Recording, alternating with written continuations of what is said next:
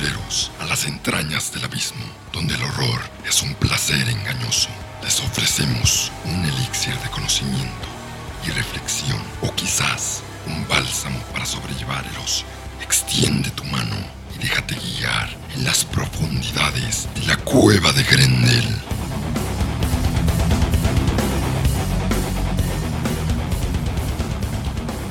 Sí, bastante. Amanecimos muy eh, spooky hoy. Pues digo, es, es- es- es- es esa época del año de, de donde la gente se divierte, donde la gente este, celebra cosas.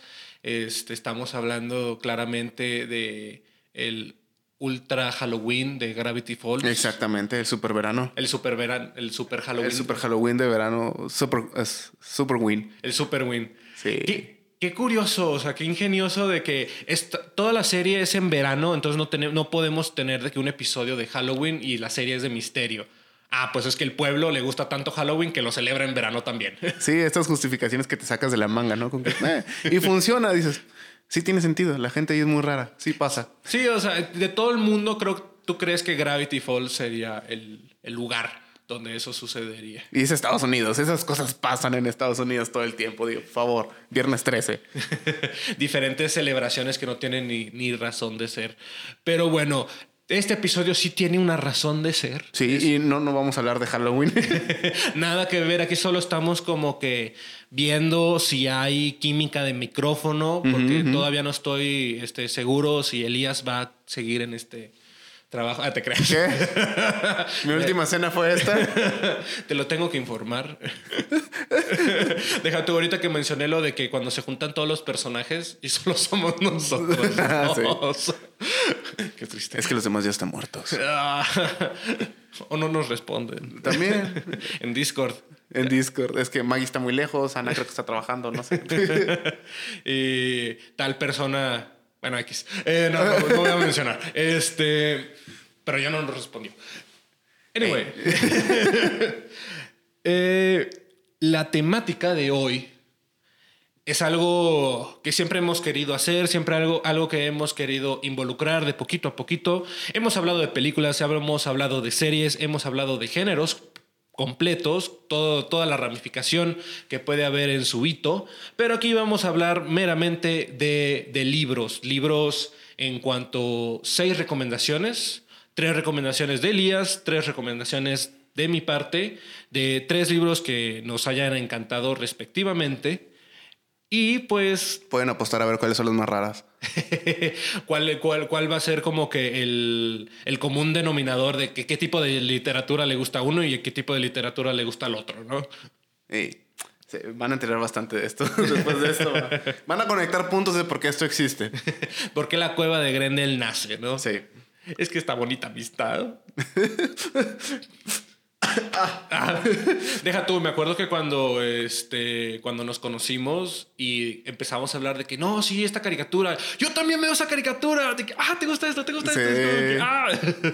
Sí, fue un día muy extraño. Literal, yo estaba muriéndome y me hicieron ir a la facultad de, de letras. Eh, Me quedó bien fea esa portada. Me tengo que disculpar mucho por esa cosa.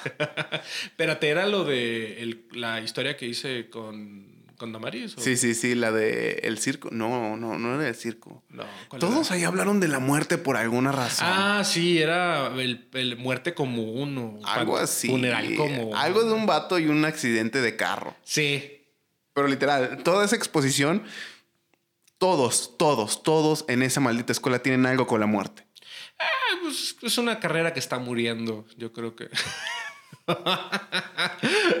Entonces Son, yo creo son como Thanos intentando ligarse a la parca. No, es, es- una, es una relación bastante tóxica. Sí, sí, la verdad sí. Pero bueno. Pe- Pero bueno, lo bueno de que, que- que es que nos conocimos y también tenemos un gusto por la literatura que hizo nacer a, a esta, este bonito podcast. Que como dije en episodios anteriores, estamos buscando una forma de transgresar. Estamos una de Nos vamos a volver transmedia. Transmedia. Vamos a, vamos a buscar unos, un formato que nos está llamando bastante la atención. Ya verán cuando salgan las primeras producciones, los primeros proyectos, pero pues se avecinan cambios. El, el, invierno ya va a venir y posiblemente esto salga para después de invierno, pero va a salir. Es probable, sí, sí, para cómo van las cosas. The winter is coming, pero bueno, ya muchos rodeos. Vamos a empezar con este pseudo top de recomendaciones. Tres libros, tres, tres libros cada uno va a decir al centro y vamos a empezar contigo, Elías. Muy bien. Eh, no estoy muy seguro si lo estamos haciendo como en grados de este es mi número uno, este es mi número dos, este es mi número tres. Mm, ¿Quieres hacerlo así? Es que la verdad no los puedo, no, no los puedo clasificar como tal. Ok, bueno, vamos a ir. No, esto no va a tener clasificación, este, pero pues el primero que, del que quieras hablar. Muy bien. Ok, mi recomendación número uno es Crónicas Marcianas. Crónicas Marcianas de este Reid Bradbury. Así es, es, es una muy, muy, muy, muy buena lectura no es complicada, definitivamente. O sea, fácil le podrían dar a este tipo de lecturas, creo, a alguien menor de edad. Sí, a un puberto. A un sí, porque si se la das a un niño, sí, como que no va a entender muchas cosas. Sí, la continuidad es rara. Bastante, sí saltan como que de momentos. De hecho, me recordó eh, cuando leí el tuyo de Melodías Fragmentadas del Pandemonium, a esta cuestión de saltamos de una historia a otra, pero al final como que todo tiene una conexión. Sí. Eh, en general, no soy de leer mucho esas historias, tengo varios libros así, soy más de una historia lineal contada de una forma y de hecho me molesta mucho cuando los autores hacen esto de que, no sé, está a punto de morirse el personaje. Ah, bueno, entonces su papá mientras conservaba sus plantas, no me hagas eso. Pero en esta historia pasa así. Eh, se trata básicamente de que en vez de que los marcianos nos invadan, nosotros invadimos Marte. Sí. Que es algo muy, muy interesante porque creo que los marcianos se comportan como lo haría cualquier humano promedio y, no sé, inteligente. O sea, si a mí llegara un alien, que eso sí nunca lo especifica en el libro, no, se dice si se ven igual o no eh, de forma física. Pero si a mí llegara alguien y me dice, soy un alien, vengo de otro planeta, ¿cómo estás? Buenas tardes. Ok, amigo, ¿te tomaste tus pastillas hoy? Exacto. Y es justo lo que hacen los marcianos. Es como que llegan los primeros astronautas, los, incluso los matan. Oh, sí se pone bien denso. O sea, incluso los matan sin saber que los están matando. Para ellos es como que, ok, tenemos otro compañero. Al parecer en Marte hay una enfermedad por la locura muy grave y tiene esta habilidad de reflejar a través de auras espaciales sus locuras. Y todos dicen, bueno, tenemos otro loco, hay que matar al loco y por ende desaparece su aura. Pero no eran auras, sí eran personas, sí eran humanos llegando a Marte. Y se vuelve todo un caos. Podemos ver cómo cae una sociedad, cómo se levanta otra y cómo vuelve a caer otra y cómo surge otra en Marte. Es muy interesante, muy dinámico, muy divertido. Dentro de lo enfermizo, dentro de lo divertido, claro está. Y es una forma muy, muy humana de contar una historia los marcianos se vuelven muy humanos. Eh, me gusta mucho, definitivamente. Cuando lo compré, decidí comprarlo y decidí leerlo. Sí, me gustó bastante. Más su final. Su final es, es bellísimo. La forma de narrar de este autor sí te deja deseando más de esta historia. Sí, y es que Ray Bradbury, o sea, tiene una tendencia a escribir con, con precisión, pero al mismo tiempo ambigüedad porque nunca deja claro ciertas cosas o a veces él intenta ser muy imaginativo, pero estamos hablando de un autor del siglo XX, entonces pues ciertas cosas, ciertos límites hay, ¿no? En cuanto a ciencia ficción, la ciencia ficción se basa mucho de las cosas que hay hacia lo que pueden ser, pero siempre hasta ciertos estatutos y pues la, la imagen de, de, los marcianos, de cómo serían, pues sí está muy basada en una civilización bastante humana, ¿no? No lo podríamos pues como que escenificar como ahora se están escenificando, no sé, como en Rick and Morty o cosas por el estilo, que es increíblemente surrealista, pero pues es porque ahora ya hay como que otras expectativas. Sí, claro, ya no se cuentan. Los marcianos de hace 10 años no son los mismos marcianos de hoy, definitivamente. Y, sí, como todo, digo, desde por ejemplo el hombre lobo, Drácula, Frankenstein, todos nuestros monstruos y nuestros miedos siempre fueron muy humanos. Sí. O sea, al final del día tenían un lado muy humano. Y que eh, este, esta historia se concentre ya no en ellos nos invaden, sino nosotros los invadimos, nosotros los destruimos, nosotros nos destruimos a nosotros mismos y escapamos a otro planeta, es muy, muy, muy, muy humano. Sí, bastante, no, porque pues es una historia bastante colonial. Imagínate en términos históricos, pues los europeos que empiezan a ir a, migrar a, la nueva tierra, a, pues encontrar como que un nuevo comienzo, pues más o menos lo que eventualmente va sucediendo en las crónicas marcianas, previo a la parte donde psicológicamente destrozan a la sociedad marciana. Así, les hacen mucho daño. O sea, te juro que una parte de mi cerebro es, me recuerda muy bien el inicio. Llega una parte donde estoy muy confundido de todo lo que le producen a la sociedad marciana y luego como simplemente los mismos humanos ya dejan de viajar a Marte y se queda desolado Marte porque ya ni hay humanos, ya ni hay marcianos y la Tierra se está yendo a la basura y que es algo que hacemos mucho. Sí, sí. Sí, es esta, esta, esta, esta visión de la destrucción eh, eh, de la ciencia ficción, que eventualmente el propio humano se, se, se, muerde la cola. Sí. Sí, sí, como una serpiente. Sí, entonces esa es mi primera recomendación. Realmente quiere leer ciencia ficción fuera de lo común en el sentido de no nos invaden, nosotros somos los invasores, esa es una muy, muy buena historia. Les digo, por lo menos a mí no me gusta esta cuestión de que sea tan episódica, si me desespero un poquito, es con que autor, no me hagas esto. Sí. Porque me sacas mucho de mi concentración de, ok, tengo entendido que acaban de llegar los humanos a Marte. Y luego me dices que ya pasaron 20 años y que ya se mandaron como 20, 30 misiones Luego me dices que ya hay gente viviendo en Marte. Luego me dices que hay marcianos viviendo en la Tierra. Luego que la Tierra está yendo a la basura. Luego que llegan de nuevo los humanos a Marte, pero ahora hay nuevos marcianos.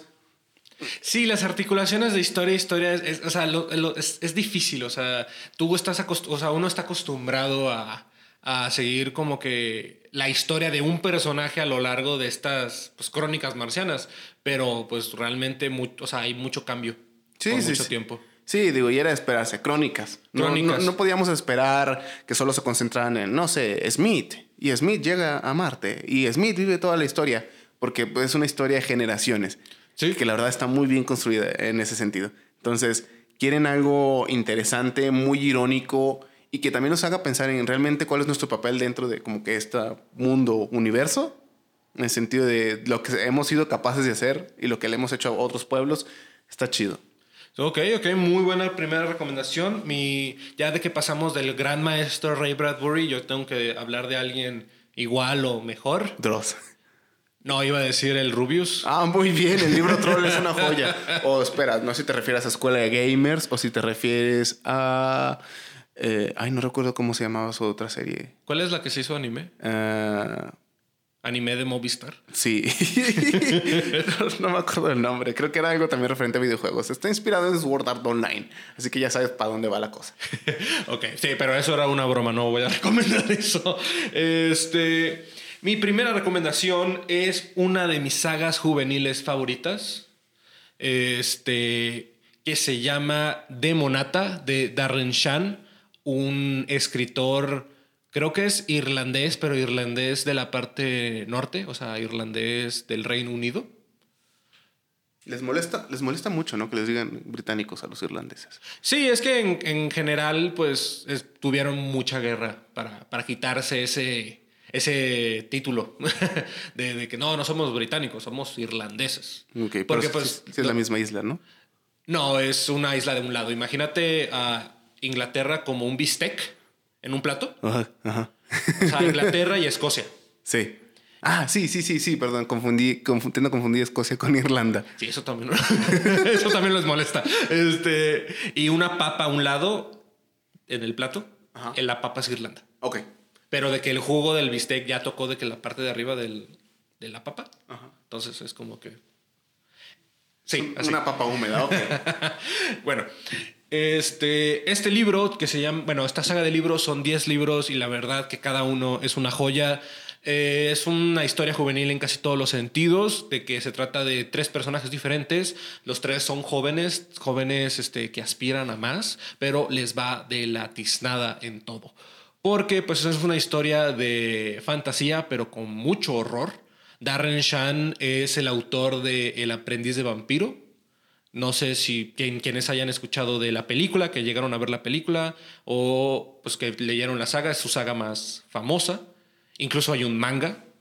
Sí, está muy bueno el manga. Este... ¿Ahí también se convierten en vampiros por los dedos? Sí. Ok.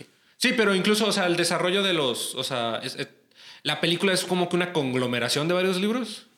Y lo que sucede, o sea, es muy. Son como que muy episódicos. O sea, los libros de este autor sí son como que muy pequeñitos. Mm.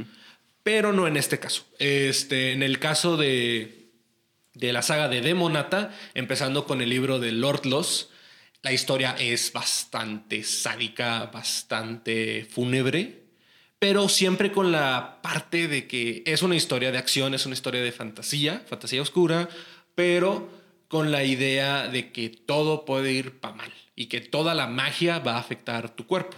La historia trata de este joven que... De este joven que se llama Grobs Grady, de la dinastía o casa Grady. No gravy, Grady. Ah, te iba a decir como la salsa que le echas a la carne.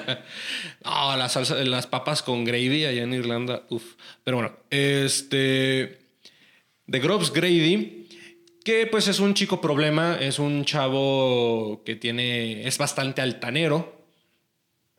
Pero pues que al final de cuentas es alguien bastante animado. Él tiene a su papá, su mamá y a su hermana mayor, pero en una de esas en la que su hermana mayor lo pues no, no denuncia, pero le dice, a, le dice a los papás y a la escuela que Grobs se ha estado saltando clases para ir a fumar, siendo él un chico de secundaria. Este, pues lo mete en problemas, lo mete en detención y este, hace que los papás se, se enojen mucho con él. La vida de este niño es bastante peculiar porque sus papás tienen una obsesión con el ajedrez. Esta obsesión con el ajedrez es bastante importante dentro de la historia y se va desarrollando hasta un nivel cósmico. Pero esta es la cosa. Grobs regresa de detención. Este, este libro lo leí hace bastante, pero no me acuerdo exactamente si llegó la razón por la que llega temprano a su casa, pero este, él regresa a su casa una noche en la que se supone que pues, no debía estar ahí y... Ah, ya no, espérate, ya me acordé bien, ya me acordé bien. Muy bien, muy bien, muy bien, prosigue, prosigue, tú puedes. Este... Se, su hermana lo denuncia, bueno, no lo denuncia, pero chismea, y él se venga matando un chorro de ratas y bañándola con sangre de rata. Qué, qué bonita hermandad. qué bonita.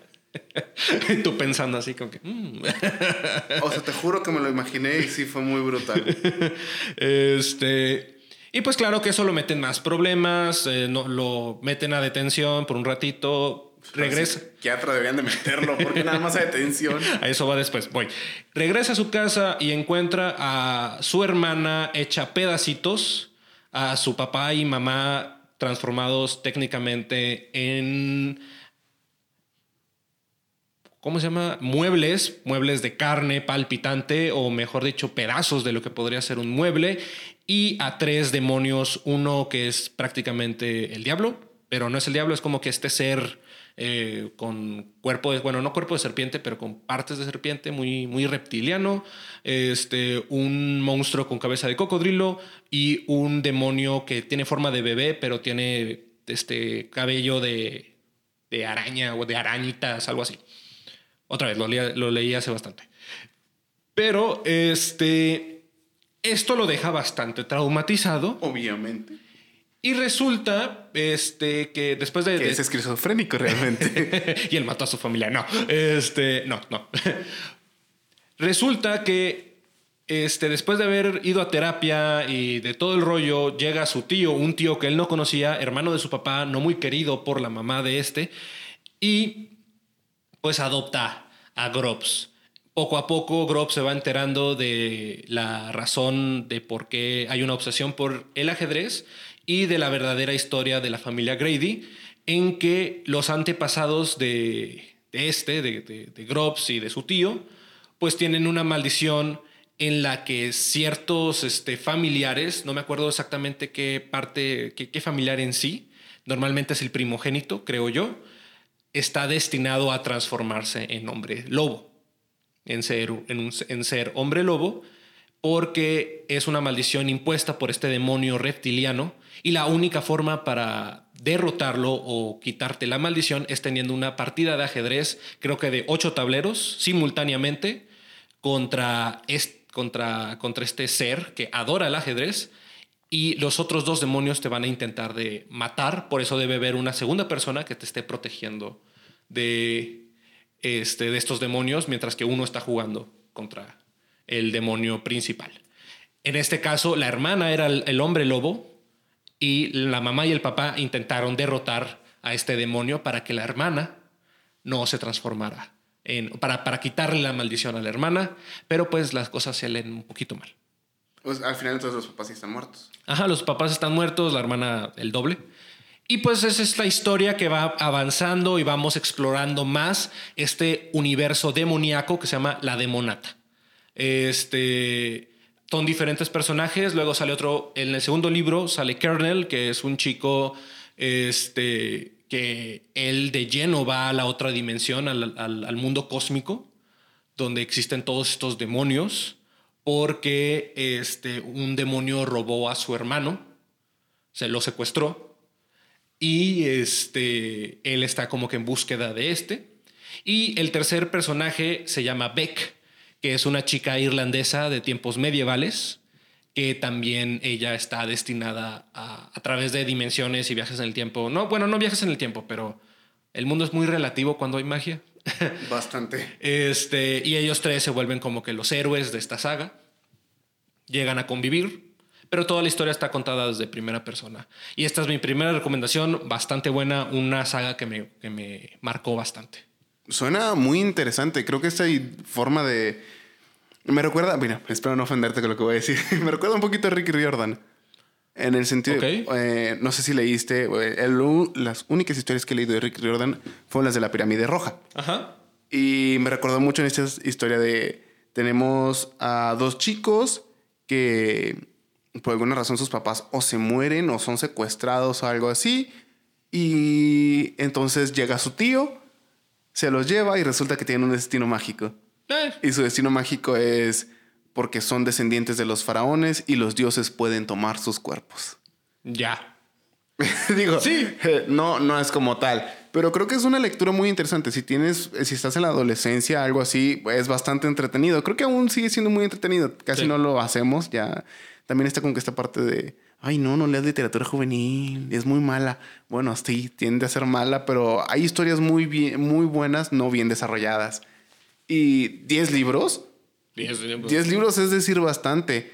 Y el hecho de involucrar como que esta cuestión de demonios y luchas intelectuales, creo que está interesante. Debe de haber muy buen drama dentro de esa historia. No, sí, y la verdad que se va desarrollando bastante bien, los personajes son muy creíbles, hay personajes que, o sea, normalmente tú lees un libro y a mí me ha dado como que un poco de cringe cuando alguien sí se ensancha mucho con personajes que, que están como que ni tan bien desarrollados, pero los odian. Es que, ay, es que, es que este personaje me cae mal y ya, así como que gente que le tira hate a, a personajes que ni siquiera se sienten tan palpables como lo puede ser cuando lo ves en una película. Pero en este libro sí, o sea, yo llegué a odiar personajes. ¿No tuvo producción cinematográfica? No, pero me encantaría. La verdad me encantaría. Hay fanarts que están como que, bueno, dibujados ahí como, como fanarts. Sí, claro.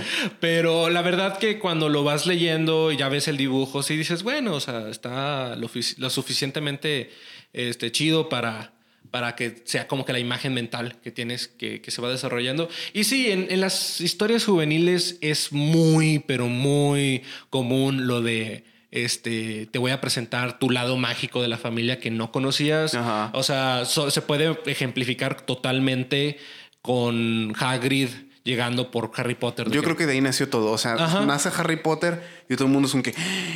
Ah, y si tienes un familiar mágico o místico o un lado misterioso de la familia que no conoces por alguna razón, Exacto, y eres como que el niño que, que- el niño que sobrevivió, ¿no? Todos se vuelven el niño que sobrevivió eventualmente. Incluso en Percy Jackson, pues Percy es el niño que sobrevivió porque pues todas las veces que lo atacan o en las diferentes historias de esta historias juveniles. Pero bueno, esa fue mi primera recomendación. Pasamos a la siguiente tuya. Muy bien. eh, bueno, primero que nada, no conocía a- al autor de, de, de Monata. Creo que es muy interesante. Creo que lo leería, la verdad. Me llama la atención. Por el puro nombre me llamó la atención. Yo tengo el primer libro, ahí lo tengo. lo Muy quieres. bien, sí, Yo sí los quiero. deja tú, tenía los 10 libros y yo de menso Los vendiste. Este, los intercambié. Es que hay una tienda en Estados Unidos donde Ah, es que llevas libros. tonto. Sí, sí. y pues conseguí otros libros, ¿no? Pero eventualmente, en retrospectiva, sí fue como que no mames, o sea, tenía los 10 libros. Los Sí. estoy otra vez intentando de reconseguir. Ahorita creo que solo tengo el 1, el 2 y el 8. Uf. Sí. Sí. va a estar. Y los editaron y publicaron aquí en México. No. Y ya valiste. Sí, Suerte no. con eso. Digo, no los encontrado. Si, si, si alguien conoce de alguna librería que, que los venda aquí, que no sé, o sea, porque en Gandhi no los encontré. Este, y Gandhi es como que la, la más, este, Es la librería, la biblioteca de Alejandría moderna. es la más internacional. Sí. Este, pues que nos avise, pero este autor, Darren Shan, tiene un chingamadral de sagas. Es impresionante. Es como Brandon Sanderson, este, que también es un gran autor, pero, o sea, ellos gestan libros. O sea, iba a decir defecan libros, pero siento que eso se, se- que, que se siente como que son libros malos. No son malos, pero sí, o sea, Pero como- salen tan fácil como ir a cagar. Ajá, sí, o sea, de que como conejos cogen y salen libros. Muy Pero bien. bueno. Esa es una buena forma de verlo. Mi segunda recomendación también es algo muy juvenil. Voy tras Túneles, una saga de seis libros. Todos queríamos siete, pero el maldito editor dijo ya no más. Chale. Y nos dejó sin el séptimo. Pero sí se acaba la historia. Sí, sí se acaba la historia, pero muy rápido. Mm. O sea, todo pasó muy abrupto y, y si te quedas con ganas de más, definitivamente. Sale hasta Obama, sale Obama. ¿Qué cosa Wow. puede ser mala si Obama sale ahí? Pregúntele a Medio Oriente, no sé. Pero, la verdad. Pero bueno, túneles de Roderick Gordon y no recuerdo el nombre del otro. Brian, no recuerdo el nombre, tengo que buscarlo. Pero bueno, esta historia creada por dos autores británicos realmente comienza como The Hydefield Taupe o Mole, no, perdón, Mole porque es un top. Comienza como una historia de un, una persona común que trabaja para un museo que le gusta escarbar. Y de ahí lo llevan con un editor, el mismo que descubrió Harry Potter, curiosamente. Oh. Y él les dice, suena bien, vamos a hacerlo toda una saga. Y de ahí nace Túneles. Túneles se enfoca en la historia de Will Barrows, un niño muy albino, con cabello incluso blanco, que no puede estar mucho al sol, que todos lo molestan y le dicen rata blanca. ¿Como, la, ¿Como el grupo? Como el grupo, algo así. O sea, eh, me imagino que ha de haber sido la traducción directamente. Ha de tener otro apodo, definitivamente. El mago y el hada. Sí. bueno, continúa. Entonces, eh, él, que su papá, el señor Barrows, que es un paleontólogo que trabaja en el museo de Hydefield, se dedica a un día comenzar a seguir gente extraña que encuentra en la calle. Esta gente extraña usa sombrero de copa, googles muy gruesos y unos sobre todos muy, muy, muy extraños y huelen mucha humedad. Ok. Entonces la historia se basa en que al final del día el señor Barrows desaparece y Will junto con su mejor amigo, o hasta ese momento su mejor amigo, van en busca de él a través de un túnel que encuentran en el sótano de la casa de Will. Para terminar llegando a algo llamado la colonia, que es literal una colonia bajo tierra de personas muy, muy, muy extrañas. Ojo. Es una historia muy interesante, más porque ahorita que lo mencionabas, Chester se llama su mejor amigo. Ah, Chester es uno de esos personajes que al inicio quieres y que lo entiendes y dices, Will es un maldito con Chester. Ya. Porque literal es un que hay, para ponerlo fácil, eh, al parecer Will tiene algo más allá. Digo, como todas las historias adolescentes, nuestro protagonista es especial por alguna razón. Y quien termina pagando y llevando la peor parte de tortura, literal física, es su mejor amigo porque su mejor amigo sí es un intruso. Uh. Entonces, su mejor amigo sufre por meses encerrado en una prisión húmeda, oscura y siendo torturado por la policía del lugar, que son los Sticks. Entonces, a Will eso se la suda por completo y cuando logran salir de ahí y comenzar a recorrer las seis historias, lo único que Chester quiere es regresar a su casa. Quiere regresar con sus papás porque al final del día es un niño de 14 años. Sí. No puede, nunca puede. Y cuando al fin los ve, se mueren. Qué mal pedo. Y Chester al final de las historias se muere. Spoiler. Por- ¿Spoiler? Es por cierto spoiler. Que, o sea, no es una parte muy relevante, pero sí es una parte muy dramática. Porque una vez que comenzamos a bajar en el mundo de túneles, comenzamos a encontrar todo un mundo mágico. Está completamente inspirado por la teoría de la Tierra Hueca y por el libro de Viaje al Centro de la Tierra, Julio Verne. Entonces, en esta historia hay seres míticos, hay criaturas muy extrañas, hay sociedades, pero antiquísimas escondidas debajo de la tierra, hay unas extrañas cosas como hadas que les dicen ángeles, que literal son la representación bíblica de un ángel, pero carnívora Damn. y con muchos ojos y muchas alas. Me imagino, más allá de la, de la representación, como dices, de que con muchos ojos, me imagino del ángel que sale en Hora de Aventura, que se intenta de comer a Finn. Sí, algo así. Y lo oh, sí, eso está terrorífico. Sí, entonces es todo un mundo de misterio, es todo un mundo de conspiración, pero sin llegar a ser esta conspiración gubernamental. O sea, sí te lo mencionan, si es como que dicen, ah, sí ha pasado, sí hay este tipo de historias, pero esto no nos importa. Lo que nos importa es lo que está pasando, el por qué, por qué una pieza dentro del rompecabezas que se salga es tan importante. Porque literal, toda la historia ocurre porque la madre de Will termina escapando de la colonia, porque la colonia al final del día es como un sistema muy socialista, Ajá. pero socialista en plan Corea del Norte. Ya. Entonces, si sales de ahí, te van a buscar para matarte y regres- regresarte a tu país y entonces te matan. Entonces, el producto de eso es Will. Y Will representa el riesgo de derribar toda esta construcción. Y es algo muy interesante. Yo, eh, la primera vez que lo leí fue en un mercado. ¿Te acuerdas de las tiendas Gigante? Sí. Ahí, en la sección de libros de Gigante. Wow. Estaba ahí ese libro. Lo vi, le di una ojeada, me interesó. Le dije a mis papás, nunca me lo compraron. Ah, chale. Eso fue como a los ocho años. Cuando entré a primero de secundaria, un vato traía el libro. Se lo pedí prestado, leí la mitad, se lo tuve que devolver y no lo leí hasta que entré a la preparatoria y me acordé del libro, lo volví a buscar, busqué los PDFs, cállate, horas leyendo todas las historias. Y ahora tengo todos menos uno, me falta uno. Ah, chale. ¿Cuál, ¿Cuál es el que te falta? ¿El último? Me, no, no, ese sí me lo compré. Ah, ok. Tengo todos, excepto ah, Espiral. Espiral es, la, es el quinto libro y es una cosa muy densa. O sea, hay, hay seres insectoides muy extraños, hay nazis, eh, la Antártida, hay cosas muy, muy, muy locas dentro de esta historia. Y la verdad que este autor, eh, Roderick Gordon y Brian Williams, se llama el otro tienen esta visión muy interesante de, del mundo. De hecho, es, eh, si llegan a leer esta historia, pueden contactarse con Roderick Gordon por Facebook. Siempre contesta. Wow. Siempre, siempre contesta. O sea, yo he tenido pláticas con él de 10, 20 minutos donde me dice, sí, bueno, mira, es que mi historia va así, esto me gusta. No manches. O sea, lo he etiquetado padre. en post. ah, yo antes, cuando era muy creyente de la tierra hueca, era como que. ah, G-Rod y comenzaba a escribirle cosas y me decía, sí, yo también he intentado exponer ese tipo de cosas. Tengo entendido que él podría dar clases en escuelas, pero debido a su material, no se le considera una persona muy prudente para dar clases, porque Órale. sí tiene como que mucha inspiración de... Y lo que tengo entendido es algo muy curioso. Ha, ha dado varias entrevistas en las que le preguntan, bueno, ¿dónde sale la historia de túneles? ¿Por qué? Y entonces él cuenta, bueno, es que en mi familia siempre ha existido el mito de gente que viene debajo de la tierra. Doy. Entonces, tengo entendido que en su familia ha habido lords y todo eso. Él es británico. Ya. Entonces, la ciencia ficción británica a mí siempre me ha gustado mucho. Sí, sí. Y, y él siempre cuenta esto. Es que en mi familia, mis abuelos y los abuelos de mis abuelos siempre les contaban historias de... Hubo un momento de un- donde salieron humanos de debajo de la tierra. Y venían y contaban historias de cosas súper mágicas que ocurrían debajo, míticas o extrañas. Entonces, de ahí más o menos nace Túneles. Ya. Es una historia muy buena, son seis libros.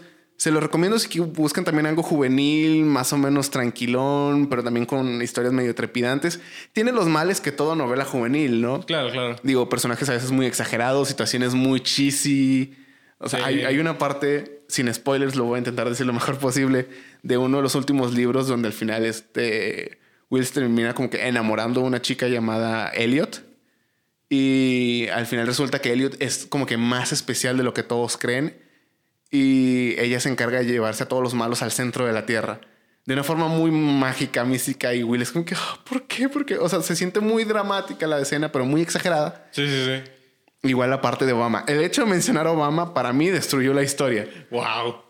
Porque para mí Túneles es como estas, era como estas series de televisión como iCarly, Soy 101, muy atemporales. Sí, sí, sí. O sea, que tú podías ubicarlos en los 2000, en los 90, fácil en el 2010, porque no hacían referencias a guiños actuales. O sea, todo era muy ambiguo. Sí, sí, ah, sí. el presidente de los Estados Unidos. ¿Quién es el presidente de los Estados Unidos? No te voy a decir quién es. Ajá. Solo te voy a decir que existe. O se inventan un nombre súper como que típico de, de un- de una persona que se llegaría a ser presidente. Exacto, muy genérico. Entonces dices, bueno, puede ser en cualquier año de la Tierra. Ajá. Mientras existan estas eh, características, ¿no? Que exista Estados Unidos, vamos a decirlo así, o que exista Reino Unido. Sí.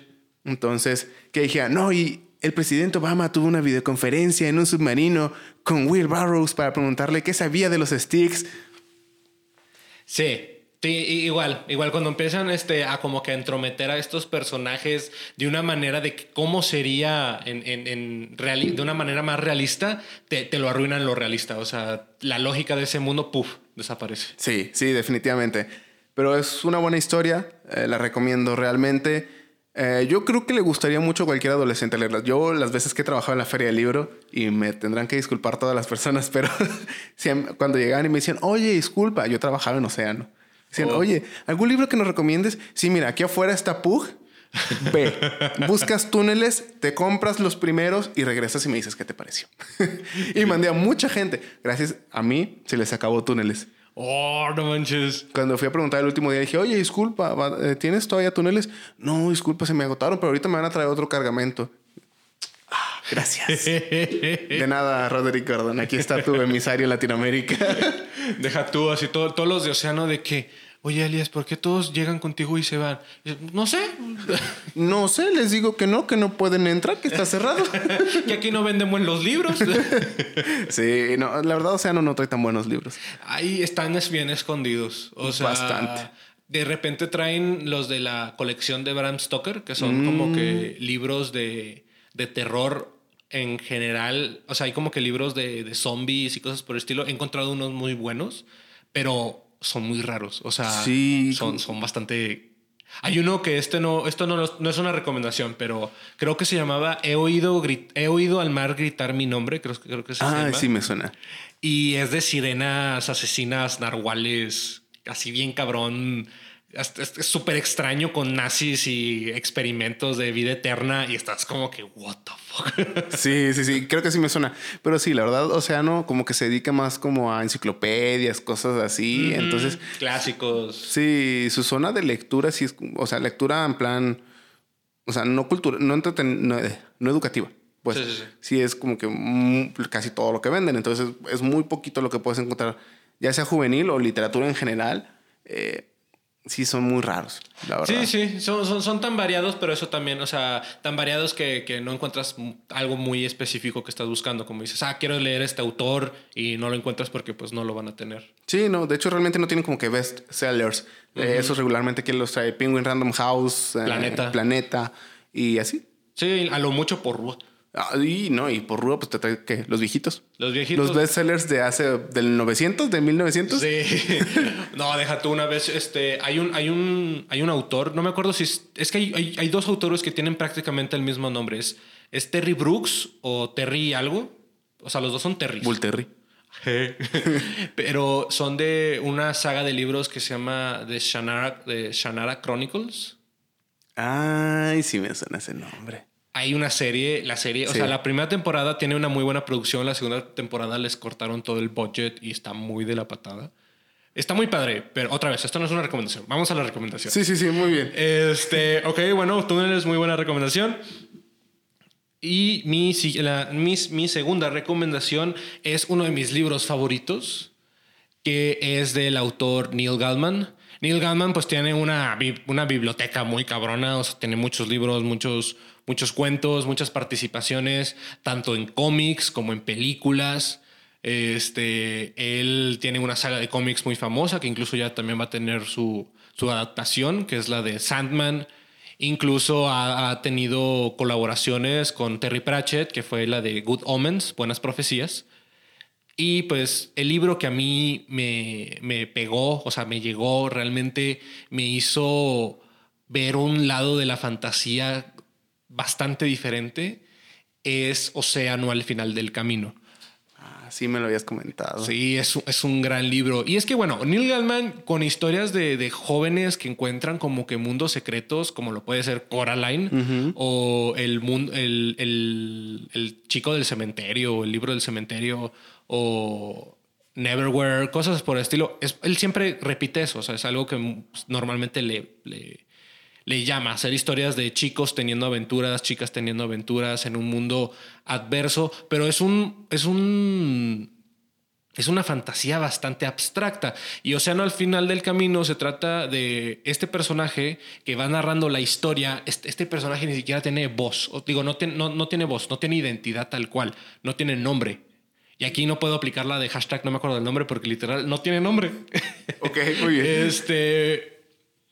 Que en, creo que es después de la, del funeral de su padre va a su casa, a su antigua casa en la ciudad, pero después de eso se va a una antigua casa que tenía, en la que vivía de niño, que era como que a las afueras, técnicamente una pseudo granja, de esas que son como que una casita en medio de la nada, que tienes vecinos que prácticamente pueden ser granjeros, ellos sí, tú no. Pero pues que es una, una casa de, pues, que, no ha visitado en mucho tiempo. Regresa, está ahí y recuerda que él era muy cercano a sus vecinas, que era una familia de tres personas, este, la abuela, la mamá y la niña chiquita con la que era su mejor amiga en su momento, de niños, estoy hablando de niños de 6, 7 años, 8, y pues pregunta por ella y, la mamá le dice, no, ella sigue estando en el, en el lago. Y mientras que va al lago y observa el lago, empiezas como, él empieza a hablar sobre su niñez y ahí empieza la historia de verdad, empieza a contar desde punto A hacia punto B sobre qué es ese lugar, qué es este, por qué esa niña está en el lago, por qué sigue en el lago. Y pues te va contando de cómo él era un niño que pues era bastante tranquilo, muy, muy reservado, que tenía una relación un poco complicada con su papá porque pues no se llevaba, o sea, su papá quería que fuera de una manera y él era de una manera diferente, este, pero pues siempre jugaba con su, con su vecina, ¿no? Pero mientras que jugaba con su vecina, empieza a adentrarse a este mundo fantástico que es bastante raro. O sea, raro de que es casi, es difícil de explicar es casi difícil de explicar porque de repente el niño abre los ojos, están como que en un bosque y hay como que un ser demoníaco en forma de tienda de campaña y ahí este y como que todo lo que sucede en ese mundo extraño que es que es creo que le, le, denominan como la lo que hay detrás de bambalinas o ahí como que entre las páginas de tu de lo que es la realidad. Los backrooms. Los backrooms, exacto. Este, pues eso de una manera afecta lo que, lo que pasa en la vida real.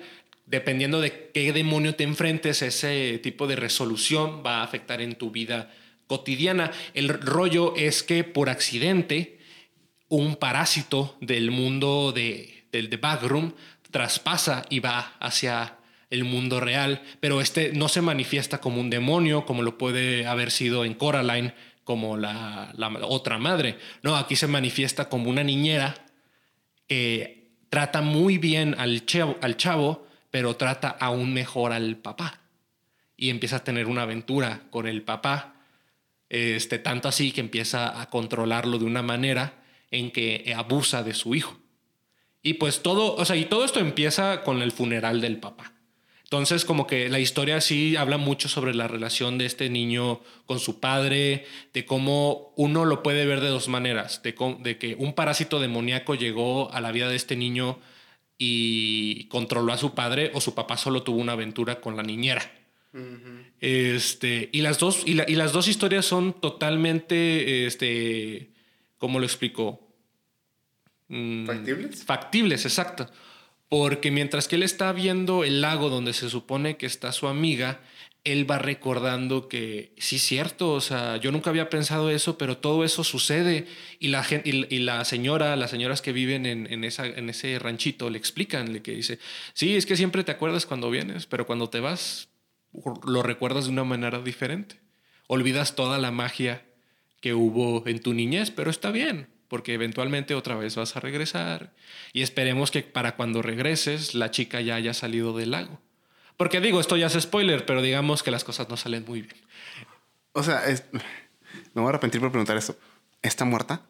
Es que es complicado. O está, o sea, está literal como tipo ahogada o dentro del lago. Está dentro del lago, pero se supone que es como un tipo de contención. Es, es, que es increíblemente difícil de explicar, les digo, pero es que es un gran libro surrealista. Y ella siempre decía que ese lago era su océano. era su océano y que lo podía llevar a todas partes de una cubeta. Y llega un punto donde dices, ¿tú le crees? O sea, Ok.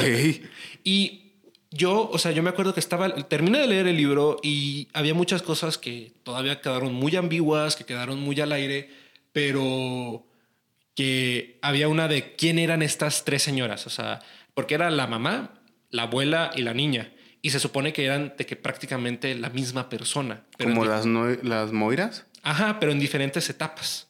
Y luego me di cuenta que había como no era tanto de que las moiras en sí, sino que eran los estados de la luna y la, la- y la relación de la luna con el océano. Neil Gaiman tiene algo con la luna. Sí, bastante.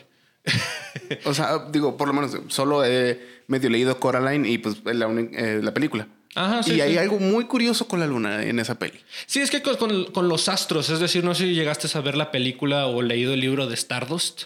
Ah, me suena, pero no, no hasta ahorita creo que no. Ese también es un gran libro. Lo voy a tener como, o sea, si Océano, si Océano del Camino no les, este, no les convenció por lo abstracto y difícil de explicar que es, Stardust es la historia de este tipo de, Ingla- de un pueblito de Inglaterra que hay un muro a las afueras.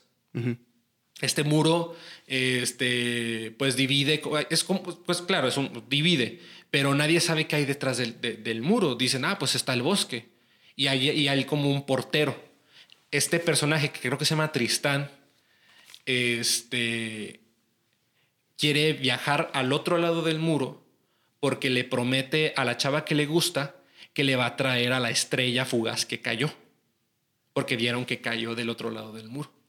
Entonces ella le dice, pues ve, yo te espero. Claro que no, o sea, lo- lo- o sea, la- la- ahí te, te ponen a la chava como la de que, a ver, ¿qué me vas a traer? De que, ay, es que este chavo tiene, bueno, en, esa, en la historia no hay carros, pero prácticamente, ay, este chavo tiene carro y viene por mí en carro, ¿tú en qué vas a venir por mí? Más o menos ese tipo Ah, de, personaje.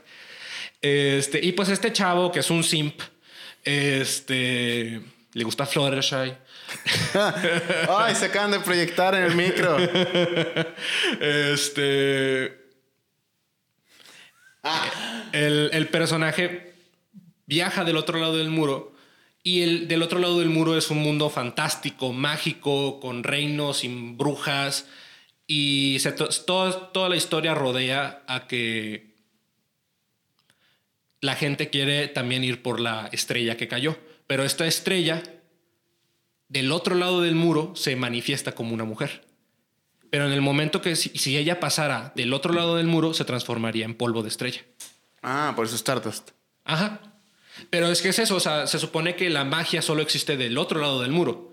En el momento que tú traes algo mágico y lo pasas para acá, ya no funciona.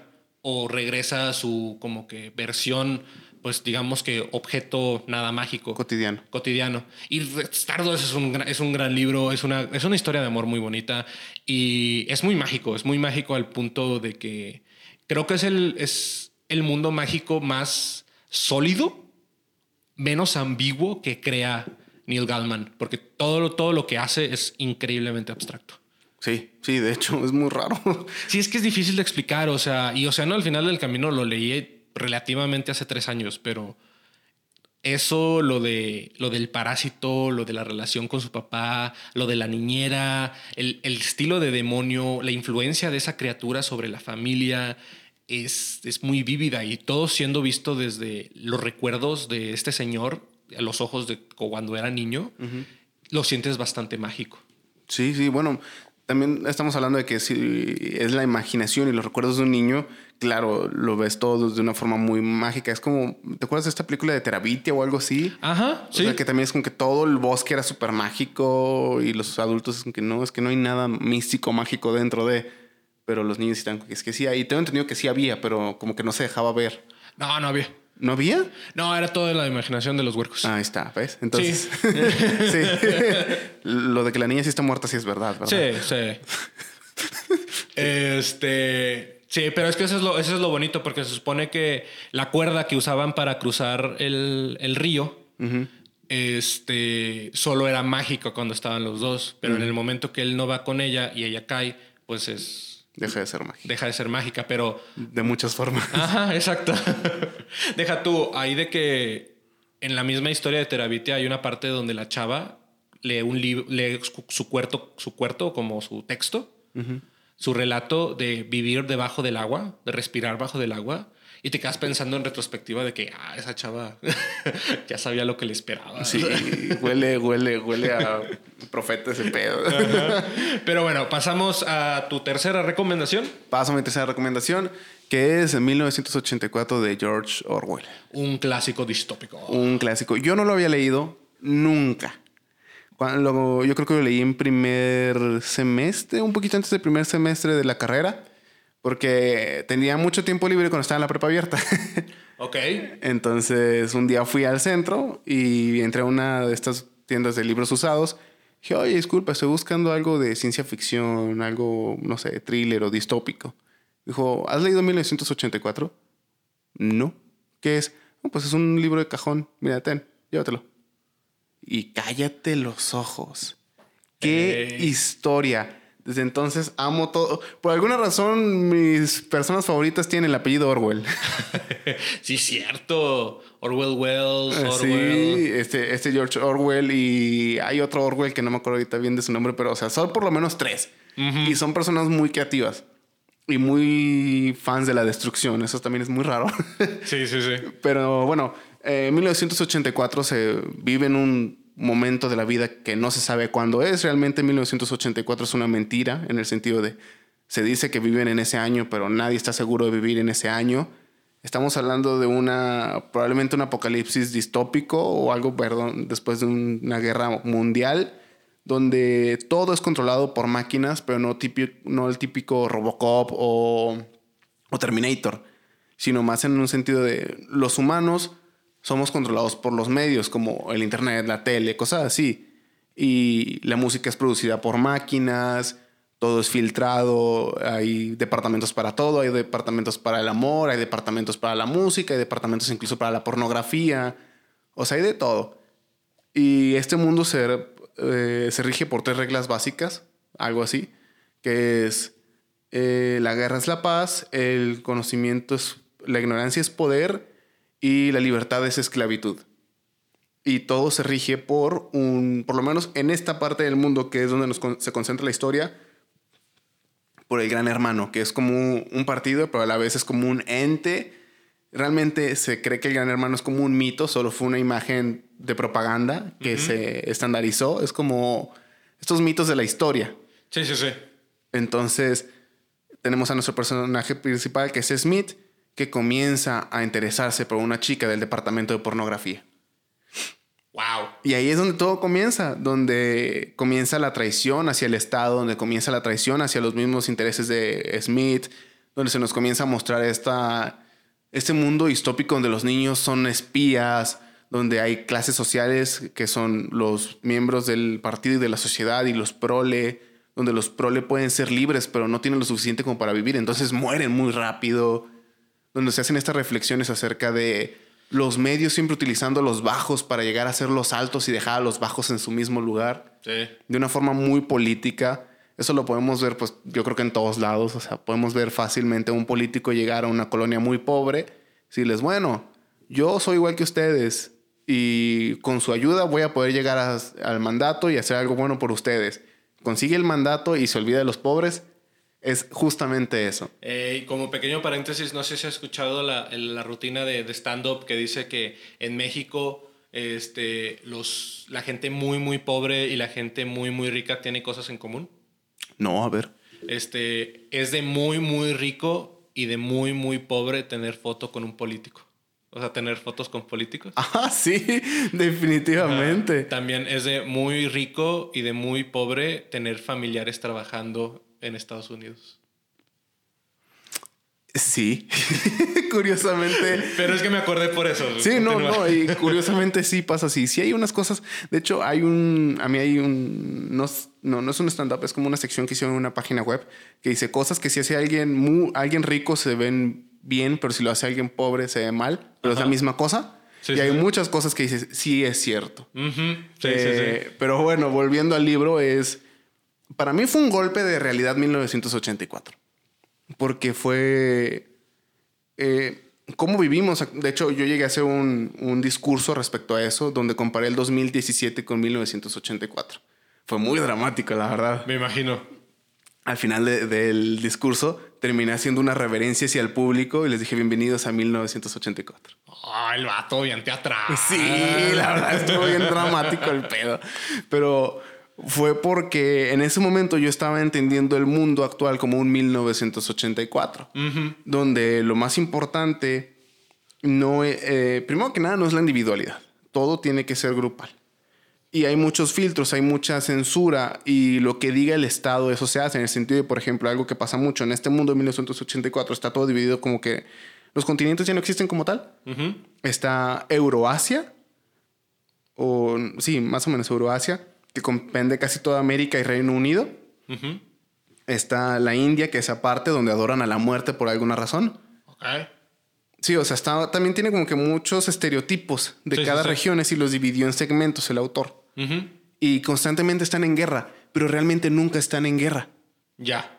Eh, ellos están como que, bueno, por ejemplo, el continente o el grupo de países que conforma Euroasia siempre ha estado en guerra con, no le llaman India, pero la parte de la India, Ajá. porque son unos malditos y adoran a la muerte y van en contra de nuestro estilo de vida. Pero nunca se dan el golpe letal. Siempre se están pique y pique y pique y pique y pique y pique y pique y desgastando dinero, desgastando al pueblo, traumando al pueblo. Y luego de la nada llegan y dicen, no, nuestros amigos de la India siempre han sido nuestros amigos, ahora vamos contra los chinos. Sí. Y siempre la guerra siempre ha sido contra los chinos. No, oye, no fue así. No, sí, la guerra siempre ha sido contra los chinos. Entonces, eh, eso y el control en el sentido de, tienen algo llamado las telepantallas, que son realmente videoconferencias a través de una pantalla gigante que nunca puedes apagar, no puedes bajarle todo el volumen y siempre te están escuchando. Ya. Entonces, hay muchas cosas que yo dije, vivimos en 1984. Entonces, fue mi libro con que lo quiero mucho ese libro. No, sí, me imagino, me imagino que realmente sí fue un, un- un despertar, como esa, esa conciencia, esa conciencia social, esa conciencia mediática en la que vivimos, porque pues todo lo que estás narrando sí es algo que está sucediendo o que ya sucedió, este, como lo pueden ser, este, que nos están observando, que escuchan las, las, o sea, que el celular siempre está escuchando lo que queremos comprar o lo que, lo que quisiéramos hacer y pum, no, nos aparece un anuncio. Ah, una recomendación para eso. Si quieren que no les pase eso, pongan su celular en modo avión. Ah, órale. Si van a hablar un tema delicado, eso me lo dijo un chico ingeniero que está trabajando en una cosa muy interesante y que ellos están obligados a poner su celular en modo avión para evitar filtraciones. Oh. Eh, hagan eso. Si tienen un tema delicado o que no quieren que su celular sepa sobre ustedes, por ejemplo, si no quieren tener publicidad de cierto tipo o pues como tal, no sé, vamos a hablar de que, ay, oye, vamos a vender droga. Si no quieren que su celular se entere, pónganlo en modo avión, pierde la conexión con el sistema. Ya. Y no, y aunque gra- grabe o alcance a registrar lo que ustedes hablaron, no lo puede mandar a la, a la data porque pierde la conexión y toda esa información se borra en ese momento. Ya, ya, ya. Órale, mira. Sí, pero bueno, entonces 1984 es algo muy grande, la verdad. Eh, pues de hecho de ahí viene el término Big Brother. Sí. Todos hemos visto en algún momento que se hizo esta serie, o todavía se sigue haciendo la serie de Big Brother, que literal es un cuarto lleno de cámaras para ver cómo se comportan las personas. De ahí viene, el gran hermano es algo muy grande. Yo que trabajo en un medio de comunicación, somos el gran hermano. Vivimos en el gran hermano Sí. y lo alimentamos. Sí, sí, sí, no, y pues, o sea, realmente adoramos o le, le echamos este, ovación a estas imágenes que ya están de una manera virtualizadas, ¿no? Digitalizadas.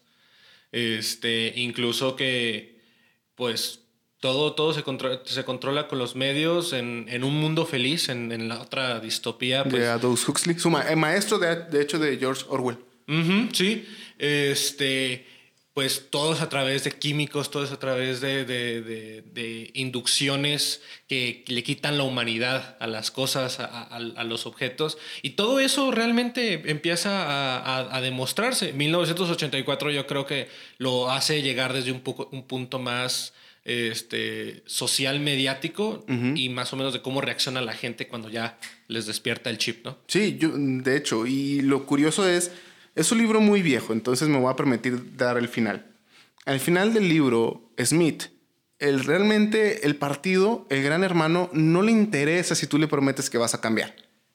Si tú le dices, no, es que ya creo en ti, gran hermano, te voy a servir a ti siempre. No, no, no, no, eso a mí no me sirve. Yo te voy a llevar a la habitación 101. Por eso siempre, siempre, siempre, siempre, que vean en una película o en una serie o en un libro, la habitación 101, tengan por seguro que ese es el lugar de tormento del personaje principal.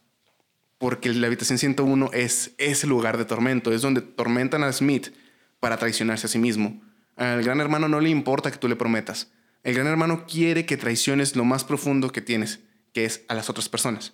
Entonces, termina con que Smith al final termina admitiendo que 2 más 2 es 5 y que quien lo incitó a caer fue Frida la chica del, departamento de pornografía, y que su castigo que le iban a dar a él, que era que las ratas le rollaran la cara, se lo dan a Frida. Le dice, no, hazlo, dale a esa puta, yo no la quiero. Mátala a ella. Y ahí es donde el gran hermano está satisfecho. Ya. Y al final de su vida, Smith está en una taberna, se toma su pequeño shot de alcohol, ya no tiene una rasuradora para quitarse la barba maltrecha que tiene, ve a la pantalla, escucha la música instrumental y decide ir ante el gran hermano para que lo fusilen. Ay, güey. No manches. Es, es, una historia muy fuerte eh, que creo que revela mucho nuestra realidad. Si conectáramos eh, un mundo feliz que tú mencionas, que también lo he leído, que es muy bueno, también un regreso a un mundo feliz es muy bueno. Creo que podríamos ver las etapas de los 2000 y la era actual. Los 2000 fue esta era mediática donde todo se controlaba a través de los medios Todavía se hace, pero ahora de cierta forma la gente tiene un poco más de poder sobre los medios por las redes sociales. Pero las redes sociales se volvieron nuestro soma y nos dan esta incapacidad de sentir por el otro. Sí. Y es como, bueno, ellos son ignorantes, ellos no pueden, ellos son bestias. Nosotros vivimos la libertad de nuestro cuerpo y no nos importa lo que los demás sientan. Y al final del día, ¿por qué? Porque todos somos útiles para el Estado y si morimos es por el Estado y vivimos por el Estado. Entonces creo que fácil podemos hacer una conexión de esas dos historias. Pero bueno, ya esa fue mi tercera. no, y fue una muy buena recomendación. O sea, 1984 siempre se tiene que mencionar en este tipo de podcast, en este tipo de, de, temáticas, porque pues es un, como dijiste, o sea, es un libro de cajón. O sea, es un libro que tiene que ser leído, un libro, un libro que ha sido, o sea, del que se ha basado muchas cosas Incluso, incluso este, una, una de mis películas favoritas que se llama Brasil, no sé si la mm, llegado a ver. O sea, Brasil no es el 1984 tal cual, pero va por ahí. O sea, sí, tiene tintes ahí. Sí, tiene, tiene la burocracia de una distopia similar. Pero bueno, y con lo que dijiste de, de la habitación 101, con razón, cada vez que yo veía Soy 101 me sentía más tonto. con razón, cada, cada, vez que lo veía era como que, como que me estoy como que cada neurona se me está apagando. Como que me están torturando, pero no sé por qué. Ajá, como que esta Spear está cabrona. O sea. Fíjate que yo es algo que no he entendido. No sé si es algo del sistema anglosajón, esto del 101 de las clases. Ya. Pues es que se supone que es como. Es como una expresión de, de que lo primero que vas a ver de lo primero. O sea, lo primero de lo primero. O sea, 101. Primer tema, primer subtema. Y así. Este, pero bueno, mi recomendación, y vamos concluyendo con esta, es la de Harry Potter. Ah, no se crea. Ok. no, no, no es Harry Potter. Este, es divergente. Digo, tampoco es divergente. ¿Qué me está pasando? ¿Los Juegos del Hambre? No, tampoco. Maze Runner. Tampoco. Eh. Leí el primer libro de Maze Runner. Está interesante. Eh, no están malos. Yo leí todos. Ya, este, ya es que yo, yo, yo, yo quise leer el segundo, pero me dio flojera. sí, sí, sí necesitas fuerza de voluntad para terminar. Sí, deja tú, no sé si llegaste a saber el, el libro que se llamaba Asylum. Me suena, pero no estoy seguro. Ya, esto no es una recomendación, es, es lo, lo, opuesto. Este, yo leí Asylum con digo, ah, bueno, se ve chido porque pues es como que un... Es uno de una portada verde. Sí, más o menos. O sea, es como que un, como espectral, como un, un psiquiátrico.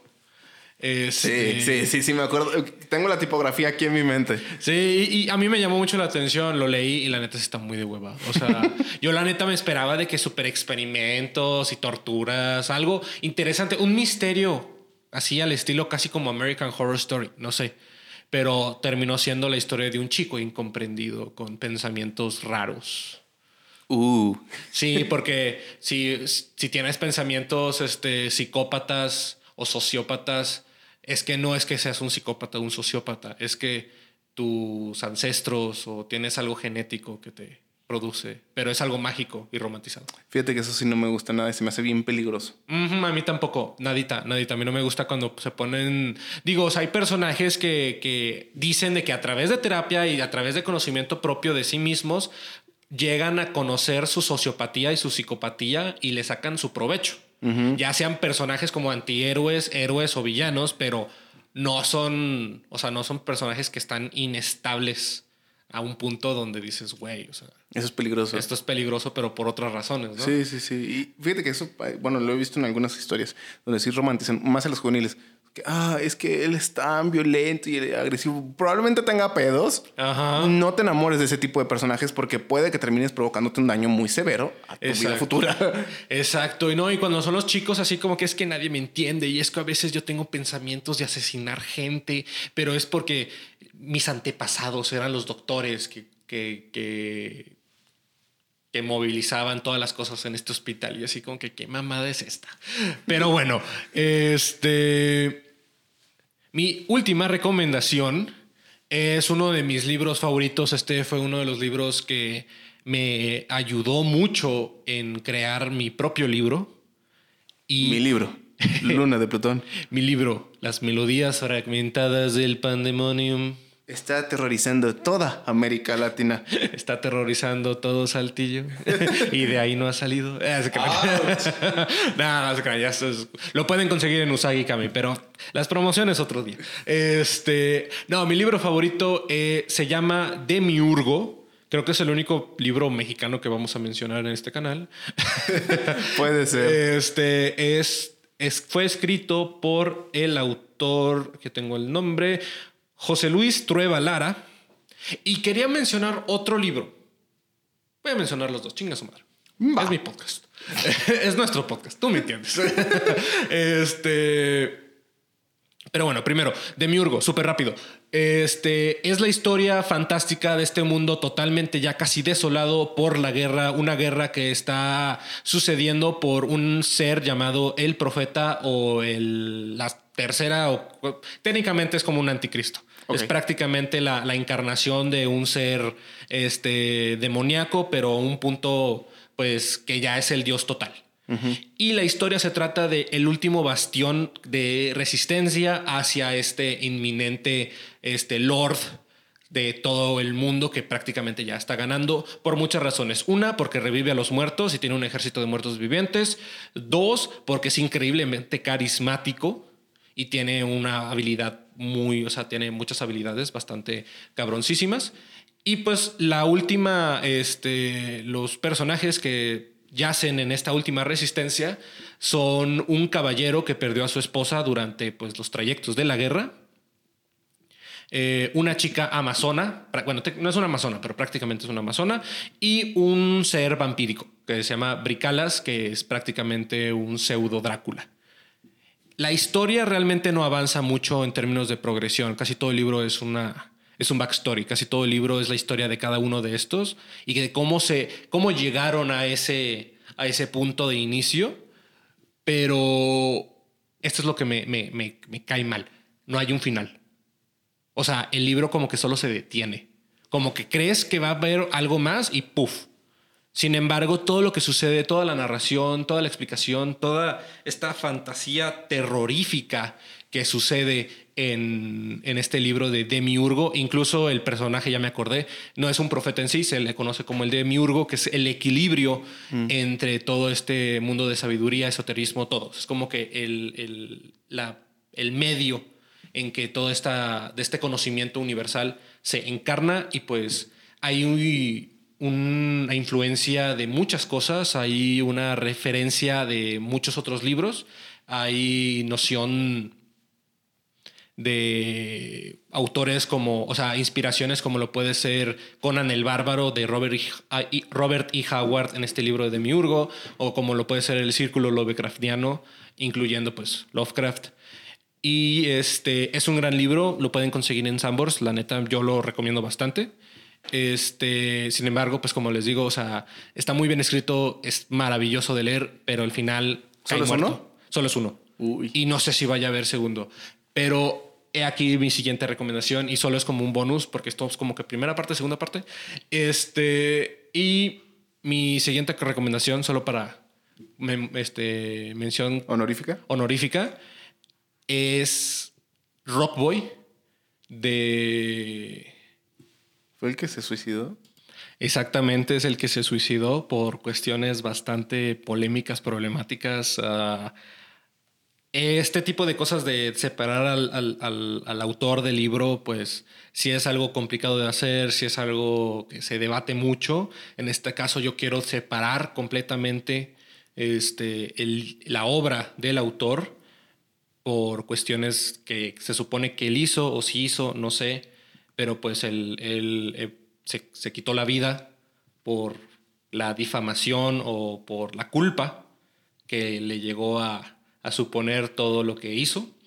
El autor se llama Armando Vega Gil, era músico del grupo de Botellita de Jerez, un grupo de rock mexicano, y pues esa visión del rock de los, del siglo XX, el rock de la rebelión eh, contra la censura de- del PRI, Sí, era de protesta, ¿no? Sí, este, pues ahí nace mucho y realmente este, vi el documental de, de rock latinoamericano y el único episodio que realmente me gustó fue cuando se centran mucho en, en México, porque literal es latinoamericano, o sea, se van de Argentina, Chile, Perú, todos los países y a veces hablan de México, a veces, pero la parte de México pues la que más te llama y hablan mucho sobre pues la música de protesta y hay ciertas canciones de El Tri, de Alex Lora, que ahora les veo como que más trasfondo, ya que pues conocí más de esta historia de, de censura, de protesta y de pues la guerra sucia que estaba sucediendo en el siglo XX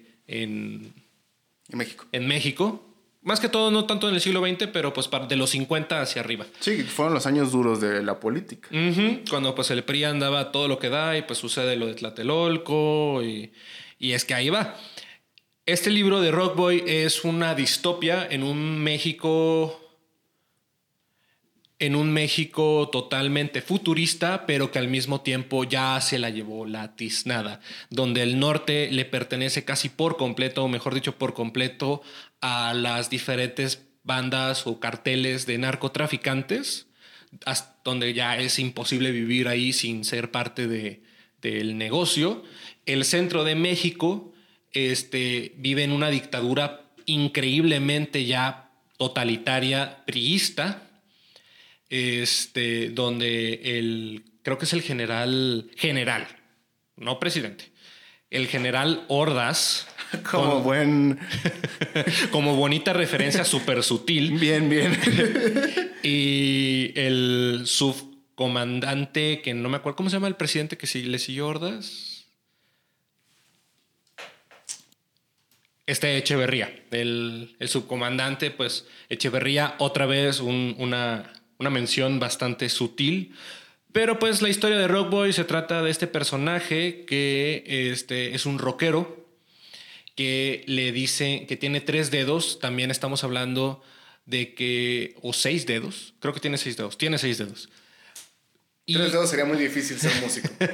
ah, pues quién sabe.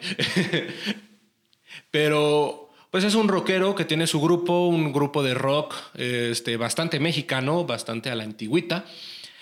Y en este futuro, en este México futurista, más allá del totalitarismo, pues hay muchos problemas de energía, hay muchos problemas de contaminación, de mutación. El sexto dedo es señal de esto.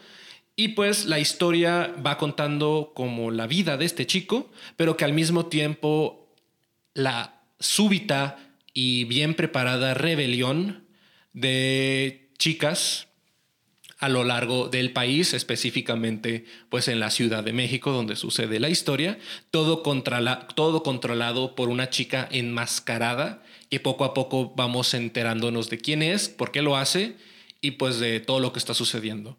La historia es increíblemente cruda, este, hay momentos muy densos, momentos muy duros, hay momentos de violación, hay momentos de pues ejecuciones bastante, este, no de mórbidas en cuanto a descripción, pero en términos de contexto y de las referencias históricas que está haciendo, pues Sí, claro, muy fuertes. son muy inminentes. O sea, sí ves que el vato se, si quiso hacer la matanza, o sea, quiso recrear la matanza de Tlatelolco, pero con las cuestiones como que más actuales, ¿no? Del siglo XXI. ¿Cómo sería este tipo de protesta en el futuro? ¿Y quiénes serían los que estuvieron protestando? En, en el pasado fueron estos estudiantes, ahora pues con los movimientos feministas, pues ya sería una, unas protestas pues, feministas en todos los sentidos. Hola, me estás diciendo que matan a, no, es que se pone bien denso. O sea, se vuelve casi como un golpe de Estado. Todo organizado por la chica enmascarada. Donde todas estas chicas este, feministas, pues no radicales, son feministas y ya. O sea, feministas que ya no solo protestan, literal, este, se vuelve, como dije, pues un golpe de Estado. Sí, pues, pero como una fuerza de choque, ¿no? como una fuerza militar. Una fuerza militar, pero pues en términos de que realmente, pues, o sea, no, no era como que ah, yo voy a tener el poder ahora, no, o sea, era derrocar a este, a este ser totalitario que no dicen el nombre del presidente, solo te dicen de Ordaz como general, que otra vez muy sutil. y, y, pues cómo dan golpes de diferentes maneras, porque a través de este chico que está creando su, su, grupo que se llama Perro Rabioso o Perro Callejero, no, Perro Rabioso, pues él solo está como que, o sea, queriendo tocar y todo pero este crea una canción de revuelta y revolución que eminentemente los de Televisa, por así decirlo, necesitarían censurar porque pues sabe que va a alterar a las masas y lo logra. Y realmente esa canción de revolución se vuelve un himno, pero otra vez todo confabulado por la chica enmascarada, que todo inicia porque el baterista de ese grupo intenta violar a la chica a la chica enmascarada, pero la chica enmascarada le revienta la cara. O sea, sabe kung fu. Y el baterista queda totalmente inservible. Y consiguen un nuevo baterista, un niñito. Bueno, no un niñito, es complicado. Pero este es que es un spoiler. Pero es un libro que realmente, en términos de, de distopia mexicana, fue, muy, fue algo muy, muy propio, porque dices, siempre hablas de distopia británica, distopia americana, distopia de todas partes del mundo y México, que realmente vivió por mucho tiempo una distopia, pues le falta. O sea, como que necesitaríamos más historias de ciencia ficción con esas tonificaciones. Y bueno, no vamos a hacer más largo este episodio, porque luego en, producción se nos quejan. Ey, ey, ey. Eso no es mentira. Pero bueno, este, nos vamos despidiendo. Esperemos que nuestras recomendaciones, dimos más recomendaciones de todo. ¿Tú quieres hacer una última mención? Eh, sí, igual de Roderick Gordon, les quiero recomendar de Summer House Land. Es, es algo muy denso que pueden leer en caso de que estén pasando por la pérdida de una persona querida porque se habla mucho acerca de la muerte, no una muerte dentro de la religión, no algo judío-cristiano, ni algo católico, ni de cualquier otra religión, no estamos hablando de un cielo ni un infierno, sino solo un lugar donde desapareces. Ya. Es una historia muy interesante, se centra en un chico que tiene problemas en el cráneo, donde le salen muchas protuberancias. Oh. Y no puede vivir una vida normal. Su hermano lo odia, dado que toda la atención que tiene, pues, que tienen sus papás es hacia él, no hacia su, no hacia su hermano y un día a la noche decide molestarlo. De cierta forma le da un, un golpe fatal sin intenciones. Chale. Y el niño está sangrando por la nariz, intenta pedir ayuda, va con su perro, su perro le ayuda a salir hacia el jardín, comienza a escuchar voces y comienza a ver cosas. Y al final de, de, la madrugada, ya al amanecer, cuando su papá sale al jardín a fumar en, a escondidas, encuentra a su hijo recargado en un árbol muerto. ¡Oh, la mierda! Mientras te comienzan a contar la historia de una chica que era en el tiempo de los peregrinos, que llegan los luteranos y la intentan cazar y la matan, la meten a un río y la ahogan porque creen que es una bruja, pero es una niña autista. Entonces te cuenta la historia de muchos niños muertos y muchas personas que murieron de formas muy trágicas y cómo están en The Summer Houseland. Wow. Es muy buena. Eh, yo lo conocí, pues es, por el, es el mismo autor de Túneles. Eh, sí, se siente muy diferente a Túneles. Es algo completamente diferente. Es algo muy duro. De hecho, él menciona que lo escribió por un amigo suyo que murió y que siempre le dijo que iba a ir a la casa del eterno verano. Entonces, De ahí no, no, pues está muy bien. Es, sí, es muy bueno, es muy bueno. Es caro, es caro, la verdad. Sale como 1200 pesos traerlo a México, si no es que un poquito más, como 1500. Ah, chale, bueno, luego lo busco porque sí, Sí, me llamó la atención. En internet comprarlo. lo pueden encontrar. Yo lo tengo físico, luego te lo presto. Está en inglés. Ah, ok, no, está bien. Eh, pero es muy bueno. Si lo pueden encontrar en internet en PDF, léanlo. Si pudieran comprarlo, mucho mejor porque apoyan a este autor, porque literal lo publicó él solo. Ya no hubo una casa editora de por medio. Él mismo lo escribió y lo editó. Ya. Y él mismo hizo el diseño del arte y todo. Está muy, muy bien hecho y tiene mucho drama. Eh, si están pasando por algo así, puede que les guste, puede que no. porque Ya. sí es un tema sensible por ahí, pero está, está muy bueno. Y reflexiona, está chido. Es una muy buena historia. Ya, ya, no, pues suena bastante, ba- suena bastante interesante y sí me llamó la atención. Luego me, luego me traes el, el libro, yo te presto el de, el de Lord Los. Ah, sí, por favor. Y este, y nos damos nuestro, nuestro círculo de lectura. Pero bueno, con eso vamos terminando este, este episodio, este episodio.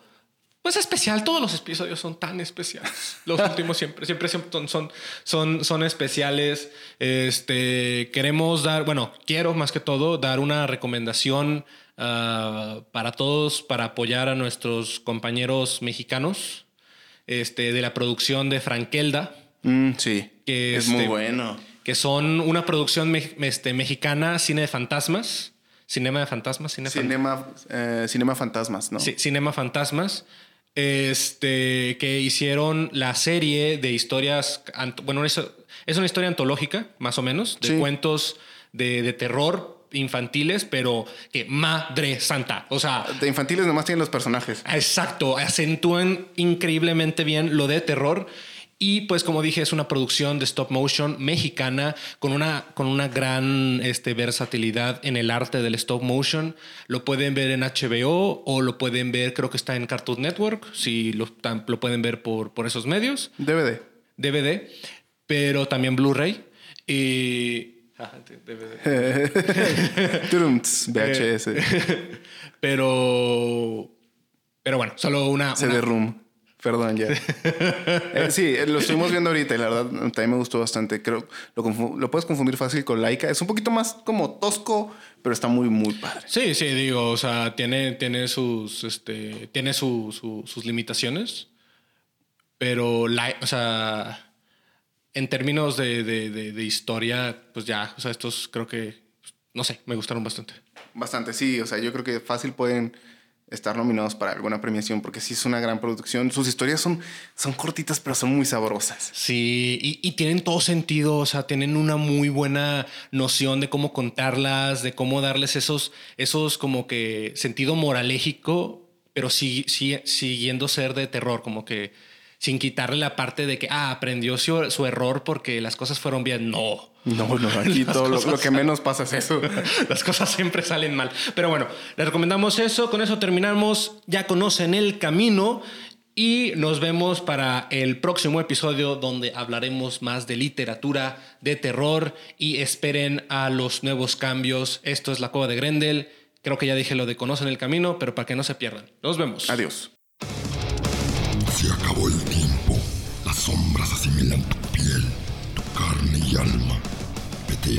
ser consumido. Nos veremos otra vez. Ya conoces el camino.